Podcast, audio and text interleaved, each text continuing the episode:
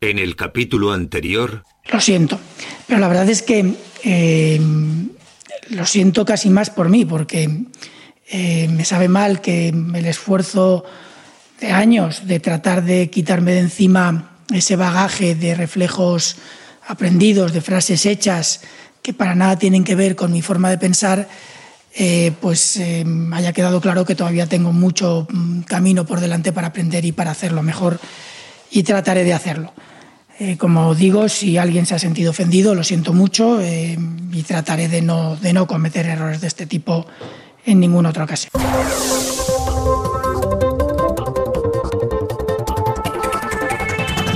Y nosotros como cada mañana que ya tomamos el pulso a la información, no solamente la de hoy, sino la de ayer, la que ha sido noticia hasta hoy y por supuesto lo que va a ser noticia a lo largo del día. Lo hacemos como cada mañana con nuestro politólogo de cabecera, Francisco Gómez. Don Francisco, buenos días. Hola, buenos días, Santiago. ¿Qué tal? ¿Cómo Aquí estamos, eh, un día más. ¿Qué me cuentas? Nada, estamos con la resaca todavía del día de ayer. No sabemos todavía quién va a ganar las elecciones en Estados Unidos. Al final, lo importante de todo esto es que hemos tenido un día en el que hemos tenido que sufrir toda la bueno, las diferentes exposiciones de todos los analistas que tenemos tanto en España como en Estados Unidos, todas las televisiones progresistas, que de una forma bastante nauseabunda pues nos han estado taladrando el cerebro, ¿no? Yo desde luego con las televisiones españolas no me ha extrañado nada lo que he visto. Había de, todo tipo de analistas, desde el que decía que van a acabar en guerra civil, hasta el que decía que todo va a depender de los cuatro electores de, de los cuatro votos de Hawái, hasta la que decía que, que como los americanos son belicistas y todos tienen cuatro armas en casa, pues que ya veríamos si no si no acaban a tiros entre ellos y que los Black eh, los, los Black Lives Matter efectivamente esta gente ya estaban preparados y que aún así eh, bueno pues todo el poder que tiene Donald Trump de convicción pues había conseguido que se volvieran a sus casas en fin todo tipo de argumentos de lo más de lo más peregrinos. De hecho vamos estaba simplemente escuchándolos esta mañana me doy me he puesto a escribir un artículo rapidito se lo mando al amigo de la paseata por eso porque me ha parecido lamentable la forma de la forma de tratar el, el asunto. Y tan lamentable es el asunto que vamos a poner un audio de alguien que hace cuatro días era del PP le dieron la patada y ahora están ciudadanos.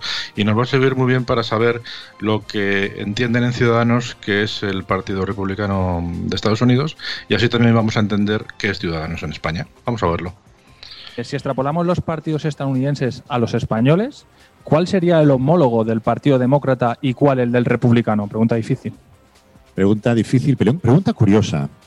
Sin duda, el partido que más se asemeja en España al Partido Demócrata, sin duda, somos nosotros, ciudadanos sin ningún tipo de dudas, porque además tenemos un carácter teniendo en cuenta que puede hacer una línea liberal conservadora o una liberal progresista. Biden es más de una línea liberal conservadora y Kamala Harris es más de una línea liberal progresista.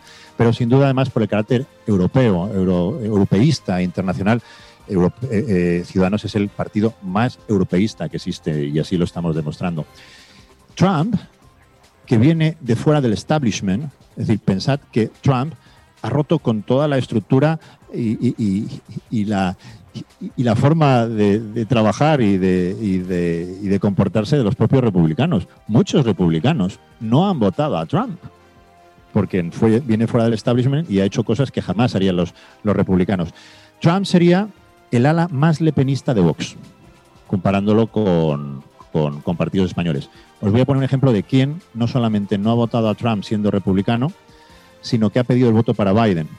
¿Os acordáis del senador John McCain, héroe de guerra, republicano? La viuda de John McCain, que murió de, cáncer hace, unos años, pidió expresamente el voto para Biden, siendo republicano y siendo Trump republicano.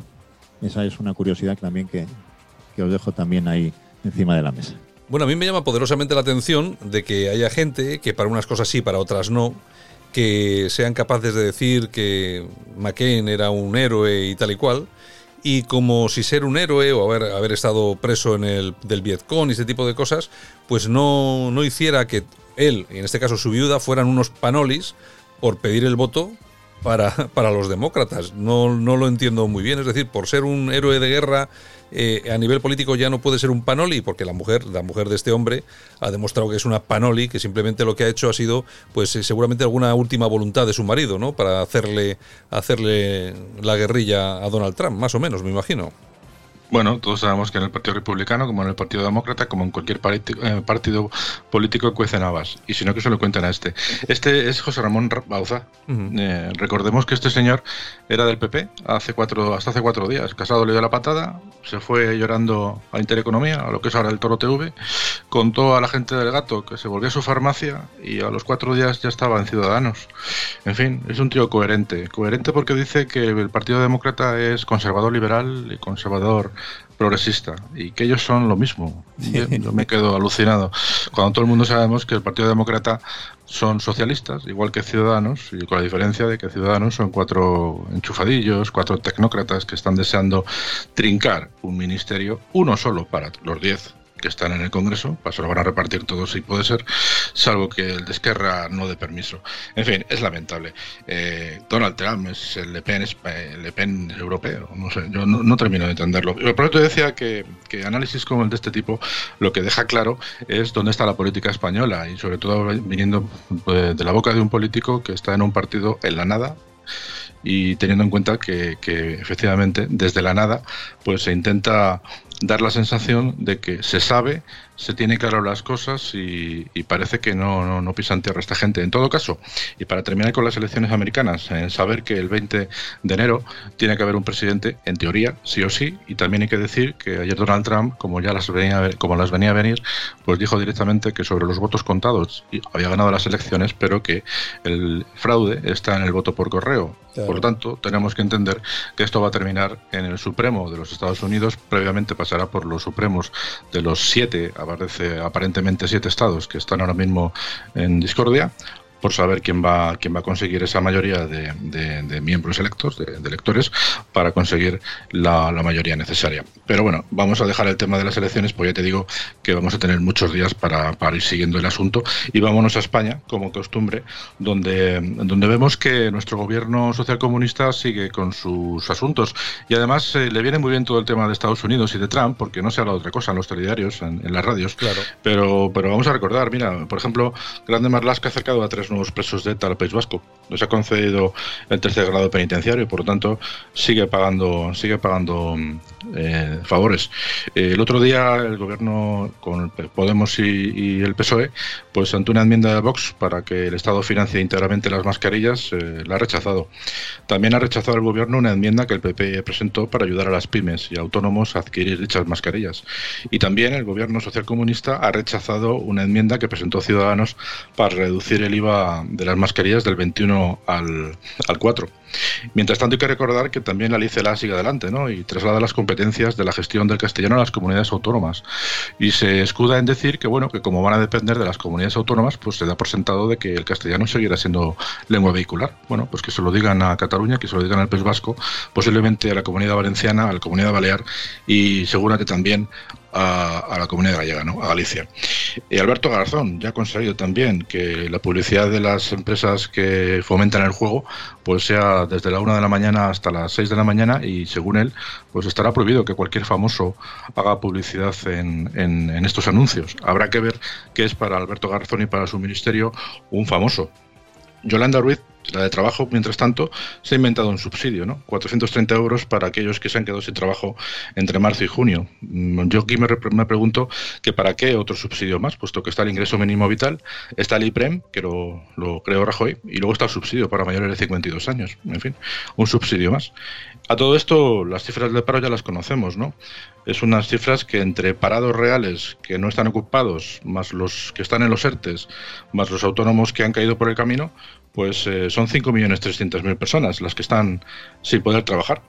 Y mientras tanto, pues tenemos organismos tan interesantes como el Centro de Investigaciones eh, del, del, Gobierno para decirnos que los ciudadanos que vayamos en metro que intentemos no hablar, porque así no nos contagiemos. O también han dicho que en las reuniones familiares estas Navidades, pues que entre los miembros de la familia elijamos a un coordinador COVID. Yo ya he pensado en un cuñado. En fin. Un comisario, un comisario político.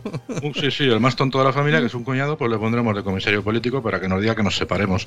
En fin, por último, simplemente decir que Sanidad se ha sacado, Santiago, 1.623 fallecidos más, que no sabemos dónde estaban guardados, pero eso suma la interesante cantidad de 65.000 fallecidos en España por COVID y todavía no hay nadie en la cárcel por este motivo. No sé cómo se te queda el cuerpo, hijo. Pues hombre, la verdad es que da un poco de vergüenza, pero espera que las cifras van a aumentar y bastante. Todavía no ha llegado el frío de verdad y yo soy de, yo soy de los que piensan que durante los próximos tres o cuatro meses la cosa se va a poner dura de verdad. Hombre, yo creo que el confinamiento domiciliario de nuevo va a llegar de nuevo y bueno, ya veremos a ver. Ahora, eso sí, lo que dices tú, aquí no, no asume responsabilidades absolutamente nadie. ¿eh? No, es que además han cambiado. Yo no sé si es que han cambiado otra vez la forma de contar los fallecidos. El caso es que lo curioso es que ha saltado la noticia. Todo el mundo lo da como algo casi normal. Es decir, Sí. el, el Minis- el Ministerio de Sanidad ha vuelto a sacarse de la manga 1.623 fallecidos. Y nadie dice nada. O sea, ya, yo ya no sé ni qué pensar. Porque al final. eh, los datos están actualizados porque las comunidades autónomas a su manera lo van dando cada dos, cada día, cada dos días, en fin, como pueden. Fines de semana algunas comunidades paran, otras no. Bueno, pero en todo caso uno no puede sacarse casi mil, eh, bueno, casi no, 1.623 nuevos fallecidos que suman esta lamentable cantidad de personas que de- desde el mes de, de marzo pues han perdido la vida por culpa de esta enfermedad y como decimos muy a menudo por la, por la negligente gestión de este asunto que, que nos lleva al abismo, como tú dices, porque todavía no hace frío. Imagínate cuando dentro de unos días pues empieza a refrescar en serio y empiecen a caer como moscas otra vez pues eh, ancianos que en algunos sitios ya se está complicando ya se está complicando el tema. En fin, Bueno, pues nada, don Francisco, mañana regresamos seguimos comentando la actualidad. muy bien, pues mañana seguimos hablando. Un saludo a todos.